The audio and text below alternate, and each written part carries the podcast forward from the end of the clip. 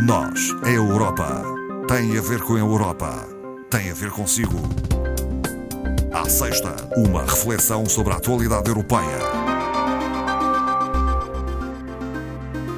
Esta tarde voltamos eh, com Nós a Europa, depois de uma pausa de algumas semanas. Eh, esta é uma colaboração com o Centro de Informação Europe Direct Madeira e que conta com a colaboração de Ana Rita Barros, do Centro de Formação Europeia Jacques Delors, e Marco Teles, do eh, Centro Europe Direct Madeira. Uh, aliás, hoje uh, é com Marco Teles que vou conversar. Boa tarde, bem-vindo. Marta, obrigado. Marco Teles, entramos na sexta temporada do programa. É verdade.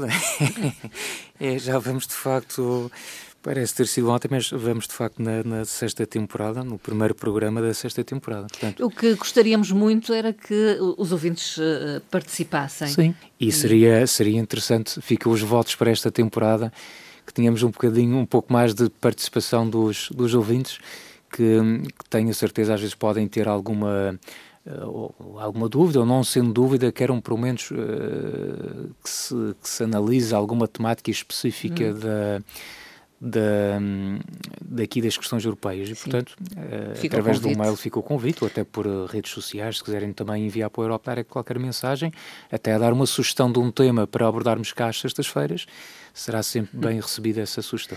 É nós, é europa.rtp.pt. Ah, ora bem, exato, muito bem. Uh, vamos olhar o verão, não é?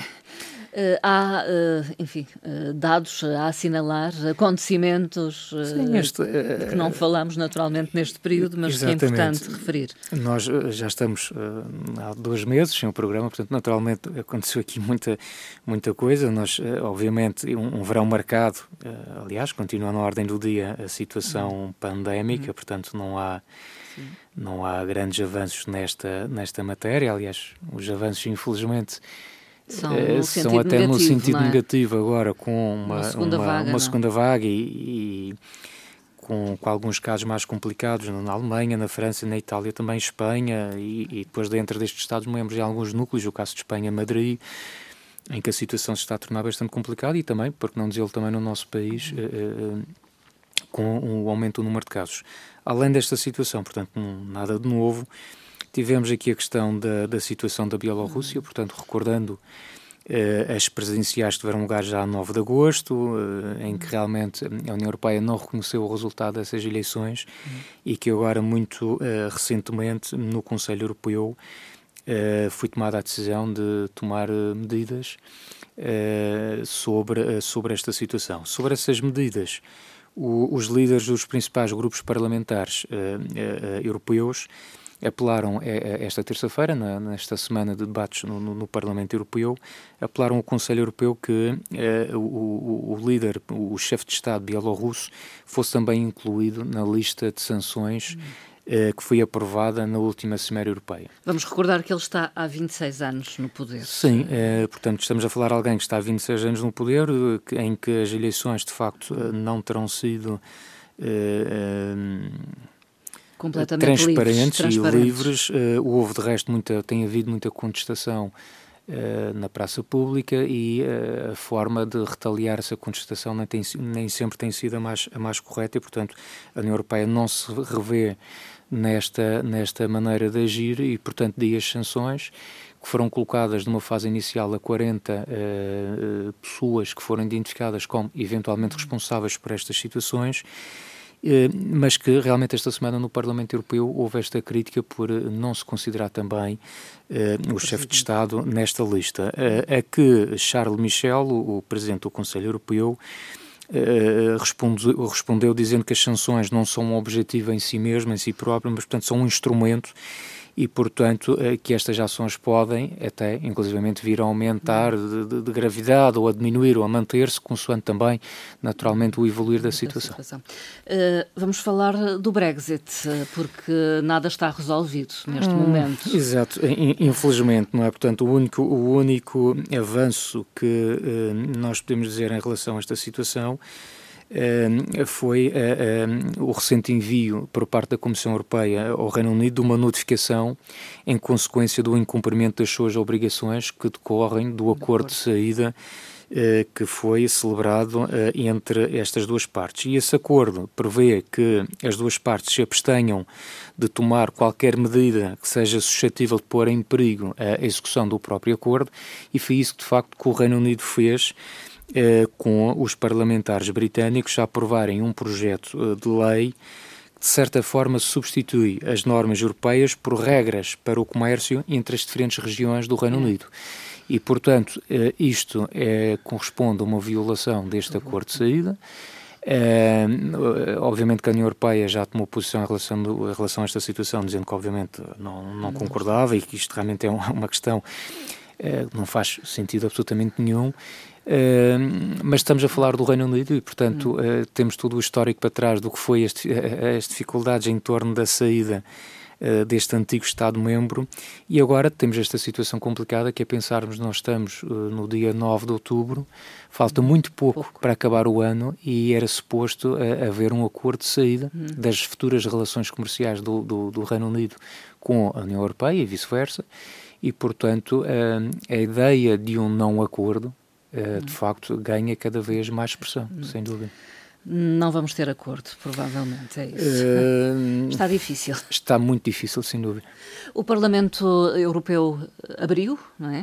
E uh, Ursula von der Leyen discursou uh, no âmbito dessa abertura. Exatamente, portanto é o, o conhecido como o SOTEU, pois. portanto vem das siglas do, do, discurso sobre o Estado da União, obviamente em inglês, é que teve lugar agora no início de, de setembro, portanto no mês passado, e que é uma altura muito importante Sim. para toda a União Europeia. Aliás, eh, houve um, tem havido um esforço muito grande por parte das instituições, da, da, da Comissão, do hum. Parlamento Europeu, de fazer com que esta data, o discurso do Solteu, o discurso da, da Presidente da, da, da, Comissão Europeia não passe despercebido. Hum. Uh, da mesma forma como nós temos esta tradição de, no início do ano novo, ouvirmos o discurso uh, do Presidente da República, por exemplo, será também interessante que se ganhe este hábito, esta cultura de em setembro ouvirmos o discurso sobre o Estado da União, porque uhum. é, é uma altura em que não só é feito um pouco um balanço do ano anterior, e aqui Ursula von der Leyen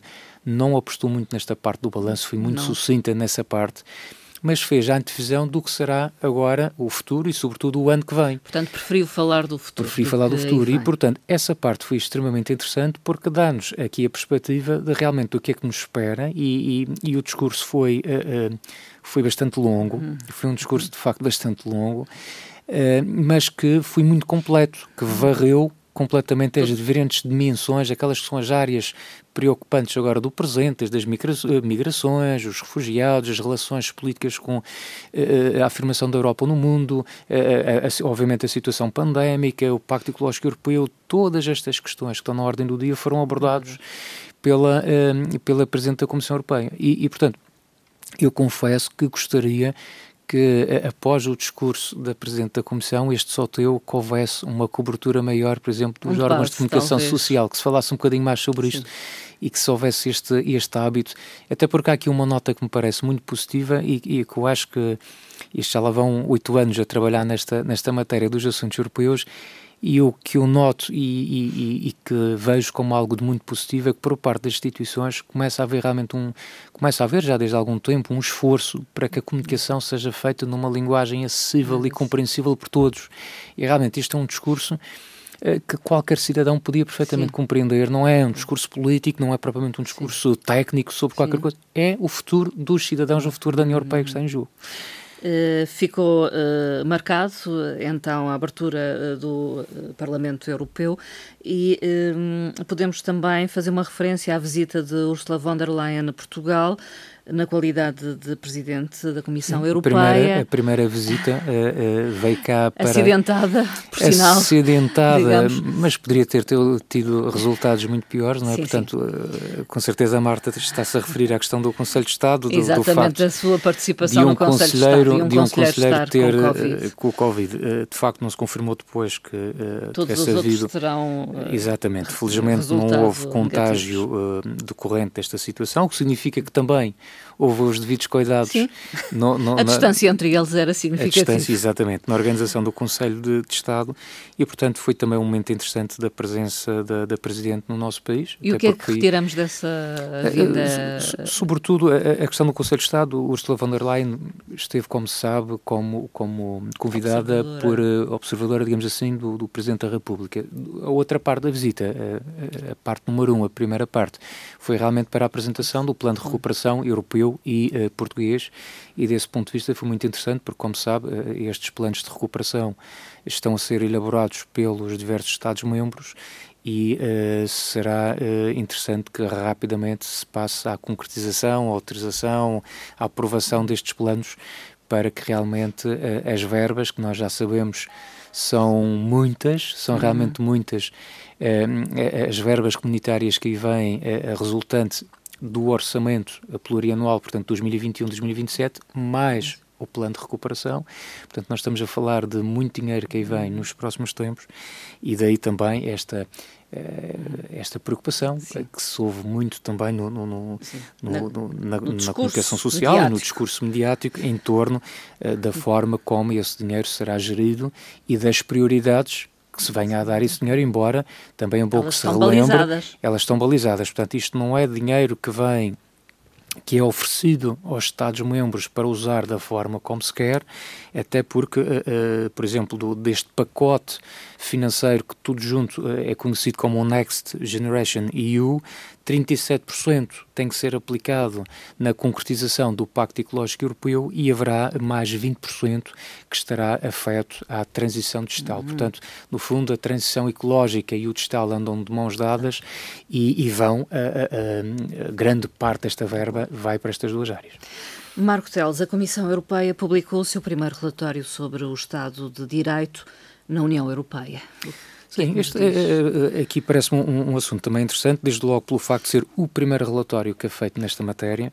Eh, conclui-se que, eh, embora os Estados-membros, na sua generalidade, tenham de facto normas muito elevadas em matéria de, de Estado de Direito, eh, apesar de tudo, identificou-se desafios que, que ainda se uhum. colocam a alguns Estados-membros. Portanto, este relatório eh, inclui, obviamente, desenvolvimentos positivos, os desenvolvimentos também menos positivos em matéria de Estado de Direito. Ele está alicerçado, sobretudo, em quatro pilares, que é, portanto, os sistemas de uh, justiça nacionais, depois os quadros de luta contra a corrupção, Há também um capítulo que foi dedicado, uh, que é extremamente importante, que é o pluralismo e as liberdades dos meios de comunicação social, e depois um quarto pilar que está relacionado com o equilíbrio de poderes e que, obviamente, é também fundamental para que haja uma governação democrática e naturalmente uhum. eficiente. E, portanto, isto no fundo, este, este relatório acaba por ser mais uma ferramenta eh, ao serviço da União Europeia e, e, de forma muito específica ao serviço dos Estados-membros para fazerem também uma análise da sua situação sendo por exemplo, no caso português, o que se identificou neste relatório foi, sobretudo, alguma, alguns problemas na eficiência judicial, ou se quiserem, na falta uh, dessa uh, eficiência ou algumas falhas nessa na, na, na, na questão judicial e também uh, em matérias administrativas e tributárias e, o facto, portanto, do combate à corrupção se encontrar ainda que, digamos, numa fase de consolidação. Portanto, nós já temos mecanismos previstos no nosso país, mas é uma área em que é necessário ainda apostar mais e, portanto, basicamente terão sido estas, estas observações de uma análise assim muito global se destacaria deste relatório. Está a decorrer em Bruxelas eh, a semana plenária. Eh, termina hoje. Que termina hoje, exatamente, iniciou já esta segunda-feira. E há um destaque que tem a ver com a lei do clima? Sim, há, há, vários assuntos importantes que saíram desta, eh, desta reunião, desde logo aquele que nós também falamos no início do programa, da questão da, da Bielorrússia, de, de, se entender Sim. que o Conselho Europeu podia ter ido um pouco mais longe, mas uh, creio que o destaque irá de facto para esta questão lei, da, da lei uh, do clima. Portanto, isto em termos de contexto é, é, é, bom relembrar que os chefes de Estado e de Governo da União Europeia aprovaram, portanto, em dezembro de 2019, já no ano passado, o, o tal objetivo uh, que está integrado no Pacto Ecológico Europeu, que é atingir a neutralidade carbónica até 2050. Depois, em março de 2020, a Comissão então apresentou uma proposta de lei europeia do clima e agora, no discurso, decorrente também do tal discurso da Presidente da Comissão do Soteu, em 17 de setembro, a Comissão Europeia veio publicar uma alteração à proposta apresentada em março e que esta alteração tem a ver sobretudo aqui com um elemento que é muito importante, que é uma meta que estava definida até 2030, que era reduzir as emissões de carbono em 40%, uh, Ursula von der Leyen, no seu discurso, veio a, a, a, anunciar que queria ir um pouco mais longe e, portanto, essa meta passarmos dos 40% para os 55%. Hum. E foi exatamente aqui neste ponto e nesta, nesta lei do clima em que o, o, Parlamento Europeu discordou um bocadinho desta situação, considerando que poderíamos ir ainda mais, mais longe. E, portanto, o Parlamento fala de 60%, uh, eh, e isto não é uh, descabido, esta uhum. situação, porque estudos uh, feitos sobre esta, esta matéria dizem que, por exemplo, ainda que a União Europeia reduza em cerca de 107 milhões de toneladas de dióxido de carbono ano para atingir a tal desejada neutralidade carbónica, mesmo assim, do ponto de vista científico, há quem ache que com estas medidas nós não vamos conseguir a tal meta de, de limitar o aquecimento global a um grau e meio que decorre, no fundo, hum. daquilo que foi defendido pelo Acordo de Paris. Portanto, ainda vamos ter com certeza mais alguma discussão agora em torno desta, desta lei do clima. Uh, os eurodeputados também têm-se manifestado contra o enfraquecimento de uma proposta apresentada pela Comissão e que tem a ver com o condicionar o financiamento da União Europeia ao respeito pelo Estado de Direito. Uh, isto tem a ver um pouco com algumas posições de, de é, eu acho que podemos, podemos, dizer, podemos dizer os nomes da não? União Europeia. Estamos aqui a falar, a pensar, eh, obviamente uh, destaca-se logo aqui, pensamos logo na Polónia e na Hungria, não é? É algo que um, é algum embaraço porque é, não reúne temos, consenso. Não reúne já. consenso, obviamente desde logo discordam a Polónia e a Hungria, como não poderia deixar é de ser. Mas um, o, o, da parte do Parlamento Europeu, a, a, posição assim global, embora naturalmente o Parlamento Europeu tem grupos políticos com famílias políticas com orientações diferentes, mas hum, de qualquer forma a ideia é que uh, temos que criar um mecanismo robusto eh, que permita suspender ou até reduzir o financiamento europeu uhum. a um país que mostre que está a violar o Estado de Direito. É este o entendimento do Parlamento Europeu. Claro que isto será um, uma decisão um pouco complicada de se avançar, pelo menos nesta fase, porque também uh, temos que ser práticos. Há aqui uma questão de emergência de rapidamente aprovar uh, o, orçamento uh, comunitário para 2021-2027 e, portanto, o pacote todo, o Next Generation Sim. EU e o tal plano de recuperação. E, portanto, nós queremos que esse dinheiro venha, esteja disponível já, sim, no sim. próximo ano, o mais rapidamente possível. E isto e, portanto, pode fazer... Esta condicionante ao financiamento da União Europeia em função do Estado de Direito pode vir naturalmente aqui a este receio de atrasar todo Sim. este processo negocial que está a uh, condicionar uhum. fortemente este processo negocial. Uhum. Mas que, obviamente, faz sentido. A União Europeia tem que encontrar uma resposta. Tem que haver, tem que haver de facto, efetivamente, mecanismos. Uh, não faz sentido algum, digo eu, uh, opinião pessoal, que se esteja a financiar com fundos europeus uh, um país que comprovadamente demonstre que esteja a violar princípios que são básicos e valores que são fundamentais para o funcionamento, que são a nossa imagem, que é a imagem da União Europeia. Portanto, tem que haver aqui realmente a criação de mecanismos mais, mais robustos para uh, resolver esta situação. Marco Teles, para finalizar, eh, vai deixar aqui nota de algumas consultas públicas que estão Ah, é verdade, as consultas públicas é apenas naquela lógica que às vezes há esta crítica que a nossa voz na União Europeia não conta. Conta sim e nós temos muitas oportunidades, muitas possibilidades de participar, além das eleições, sim, sim. das eleições europeias. Uma delas são as consultas públicas que a Comissão vai lançando e estão neste momento a decorrer três que são muito importantes. Uma delas chama-se Desenvolvimento Rural, Visão a Longo Prazo para as Zonas zonas rurais. As zonas rurais vão ser fundamentais para o futuro da União Europeia se pensarmos, sobretudo, na questão da biodiversidade, na questão do próprio Pacto Ecológico Europeu, da fixação de pessoas, do desenvolvimento de estilo de vida nas zonas rurais. Portanto, é, é uma área muito importante para a qual é preciso muita atenção uhum. e, portanto, esta consulta pública está disponível até 30 de novembro. Há uma outra também que termina já no dia 21 tem a ver com a integração e a inclusão dos migrantes e pessoas oriundas da migração, portanto, que também é um tema que está na ordem do dia e que podemos dar o nosso contributo, e uma que, obviamente, merece toda a nossa atenção, que tem a ver com a estratégia da União Europeia sobre os direitos da criança para o período 2021-2024 e que decorre até o 8 de dezembro. Não e... tenho aqui o link de participação, pois, mas, mas, posso garantir que se formos ao Google e colocarmos consultas públicas da União Europeia, na União Europeia, vai aparecer. Aparece logo a página e aí podemos eh, aceder e dar a nossa opinião e o nosso contributo. Marco Teles, eh, até uma próxima conversa. Até uma próxima. Muito obrigado. Em breve. Obrigado.